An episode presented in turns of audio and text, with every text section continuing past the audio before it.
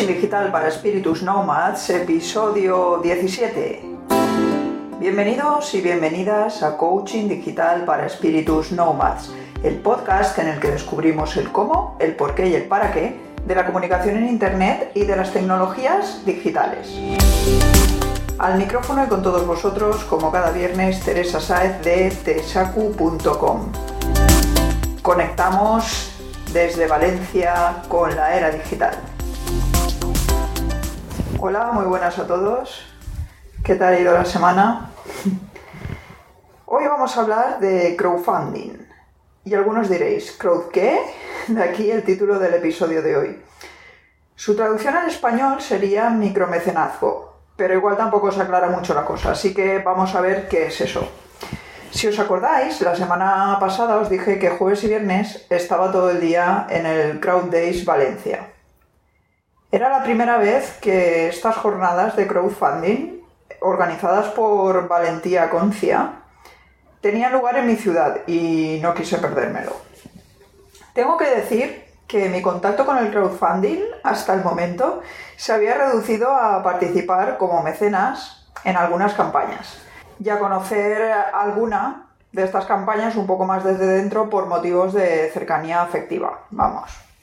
Algunas de las campañas en las que había participado como mecenas no estaban bien hechas. Se habían hecho más con el corazón que con la cabeza, a pesar de que la mayoría consiguieron su objetivo. Ya entonces me daba cuenta de algunas cosas, pero desde las jornadas de la semana pasada entiendo mejor los errores y los aciertos de cada una de ellas. Como diría Jack el Destripador, vamos por partes. Descubramos en primer lugar qué es eso del crowdfunding o micromecenazgo. ¿Qué es el crowdfunding o micromecenazgo?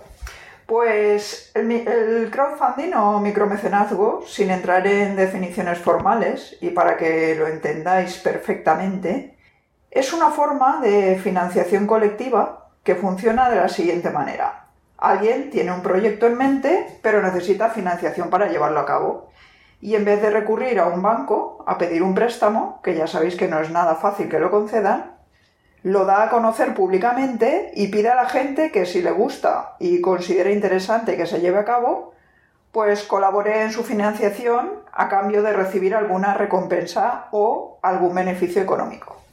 Ya que el éxito del proyecto depende en gran parte de la publicidad que se le dé, el darlo a conocer se suele hacer a través de plataformas de financiación colectiva con presencia en Internet ya establecidas.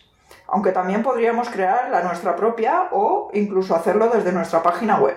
Sin ir más lejos, hay una campaña que se está llevando a cabo ahora, eh, no recuerdo el nombre del hospital, pero es un hospital del País Vasco, está recaudando dinero para la investigación del cáncer infantil en esta campaña se ha hecho un poco viral porque participa Fito, Fito de Fito y Fitipaldis, y han hecho un videoclip en el que sale él con una de sus canciones y con la gente del hospital. Y además sortea su moto, que es una Harley súper chula. Entonces hay diferentes maneras de participar, pero ellos han creado una página web, la página web de este proyecto, y lo hacen desde ahí. No han utilizado ninguna plataforma profesional para hacerlo. En fin, continuamos. Pues eso, como os decía, existen eh, plataformas de crowdfunding especializadas en determinados tipos de proyectos. Un ejemplo es Berkami, que es líder en nuestro país y está especializada en proyectos creativos, proyectos originales y de creadores independientes. Os dejo el enlace a un par de guías sobre plataformas de crowdfunding en las notas del programa. Una del mismo Valentí que os he comentado antes. Es una guía básica de crowdfunding y habla de las plataformas de crowdfunding, de las más conocidas a nivel mundial, para cada uno de los tipos de crowdfunding de los que hablaremos ahora. Y la otra, la otra guía es, de Crowdasy y es una especie de inventario actualizado que recoge todas las plataformas de crowdfunding que existen en la actualidad aquí en España y también aporta una breve descripción de estas y nos dice a qué tipo de crowdfunding se dedica cada una de ellas. En cuanto a los tipos de crowdfunding, en el Crowdes Valencia se habló de cinco tipos de crowdfunding.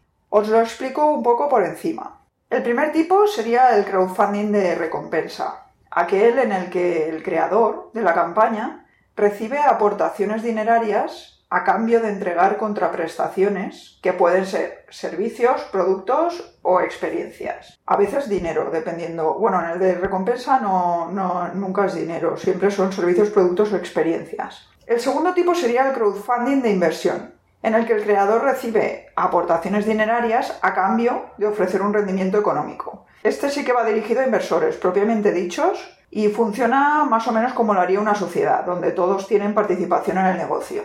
El tercer tipo sería el crowdfunding de préstamo. Es lo más parecido a un préstamo de una entidad financiera, pero se reciben unas condiciones más favorables, ya que son pequeños ahorradores los que prestan el dinero en pequeñas cantidades, a cambio, eso sí, de rentabilidad. El crowdfunding de donación sería el cuarto tipo, se basa en el altruismo de los mecenas es decir, de las personas que participan con sus donaciones, y se suele utilizar para financiar proyectos pues solidarios. Y el último tipo, el quinto tipo, sería el crowdfunding de recompensa por donación. Este es parecido al crowdfunding de recompensa simplemente, pero la recompensa en este caso no proviene de lo que se crea con el dinero recaudado, sino de algo donado por una empresa o persona con recursos. Este sería el ejemplo de lo que eh, la campaña que os he comentado antes del hospital y los nenes con cáncer y en la que colabora Fito. ¿De acuerdo? Sería de este estilo. La gente colabora, no recibe, no recibe nada a cambio, en todo caso puede participar también en el sorteo de la moto que ha cedido una persona, ¿no? En este caso que es Fito. Sería un ejemplo perfecto de este tipo de campaña. Como os he dicho antes, bueno, la campaña esta se llama La Cuadri del OSPI. Si lo buscáis, la cuadri del OSPI, se llama así la web, lacuadridelospi.com, tenéis toda la información ahí y podréis ver el videoclip y todas las maneras de colaborar con esta campaña. Como os he dicho antes, existen diferentes plataformas especializadas en los diferentes tipos de crowdfunding. Os remito a las guías que os he mencionado antes para más información. En cuanto a las fases de una campaña de crowdfunding, un error muy cometido por quien inicia una campaña de crowdfunding suele ser el saltarse alguna de las fases de la campaña o el no dedicar la atención requerida a cada una de ellas. Así que vamos a ver cuáles son esas fases y en qué deberían consistir. La primera fase sería la de planificación. En esa fase hay que responder a cuatro preguntas. Bueno, hay que responder a tres preguntas y algunas cosillas más, ¿vale? Preguntas como, por ejemplo, ¿cuál será el objetivo de recaudación? qué recompensas ofreceremos y qué estrategia de comunicación seguiremos. Pero además tendremos que crear lo que es el diseño de la campaña. Eh, y más adelante veremos la estructura básica de este diseño. La segunda fase sería la de preparación. En esta fase es conveniente llevar a cabo los primeros contactos con gente cercana al creador del proyecto o afín a la idea de la campaña. Los primeros mecenas son muy importantes porque aportarán credibilidad y animarán a otros a participar. Asimismo, también se deben planificar los eventos para el estreno de la campaña y en general todas las acciones estratégicas necesarias para que la campaña tenga éxito. En la fase 3, que es la de campaña propiamente dicha, hay que hacer un montón de cosas, desde ejecutar la campaña hasta comunicarse con los mecenas de manera fluida enviar correos, notas de prensa, llevar a cabo los eventos de presentación de la campaña que hemos planificado con anterioridad, atender las redes sociales, etc. Puede llegar a ser un caos si no lo tenemos todo muy bien planificado y preparado, con antelación. Los ponentes del Crowd coincidían de pleno en esto. Incluso alguno comentó su mala experiencia durante esta fase como consecuencia de la falta de planificación o preparación previa. La cuarta fase y última sería la poscampaña, en esta fase toca comunicar con los mecenas, crear las recompensas prometidas y hacérselas llegar, si es que se opta por un sistema de recompensas. En cualquier caso, no debemos olvidarnos de la comunidad que se ha creado en torno a nuestro proyecto una vez hemos conseguido el dinero que necesitábamos, porque eso sería muy feo por nuestra parte y también además dificultaría el que los mecenas simpatizaran con nosotros en posibles futuras campañas. En cuanto a la estructura de una campaña de crowdfunding, ya hemos hablado ahora de las fases, pero ¿cómo es el diseño de una campaña? ¿Qué debemos incluir en él? Pues en general hay cinco elementos que no pueden faltar en una campaña de crowdfunding. El primero es una barra de progreso que ocupe todo el ancho de la pantalla, donde la gente pueda ver la evolución de la campaña. Se suele colocar en la parte superior. Después, y dividiendo la pantalla en dos columnas, En la parte superior izquierda debe aparecer el vídeo de presentación de la campaña. Y justo debajo, es decir, en la parte inferior izquierda, la descripción detallada de la campaña. Muy detallada, cuanto más detallada mejor, porque dará más credibilidad, la gente conocerá mejor el proyecto y se sentirá más animada a participar en él. Crearemos más confianza.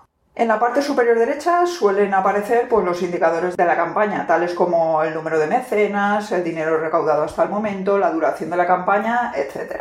Y justo debajo, las diferentes recompensas que se ofrecen a los mecenas según la cantidad con la que participan. Parecen cuatro, o sea, cinco elementos muy sencillos y muy lógicos, ¿no? De que aparezcan en una campaña de crowdfunding, pero muchas campañas lo olvidan. Los olvidan o los, o los ponen, pero no los rellenan convenientemente, con lo cual eh, están poniendo trabas al éxito de la campaña.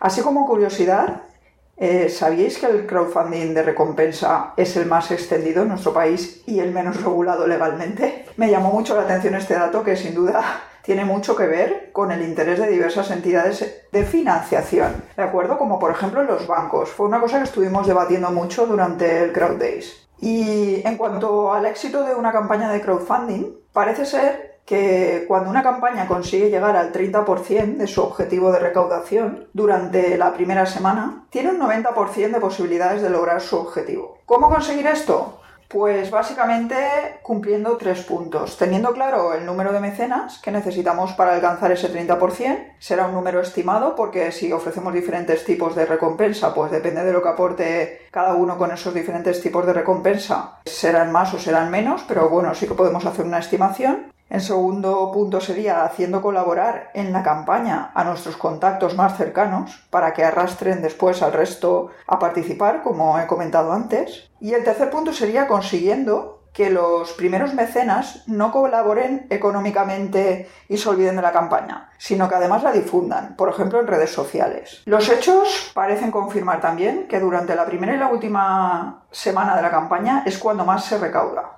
la novedad y la escasez, ¿no? El sentimiento ese de decir ahí que se acaba, que se acaba, venden. Y bueno, y que una vez alcanzado el 100%, si todavía queda tiempo para seguir recaudando, la recaudación aumenta de manera más rápida, ya que aumenta también la seguridad de los mecenas. Cuando la gente ve que mucha gente ha participado, que ya se ha conseguido el objetivo, pues es más fácil que, que participe. Es triste, pero es así. El crowdfunding como estudio de mercado es una herramienta muy importante.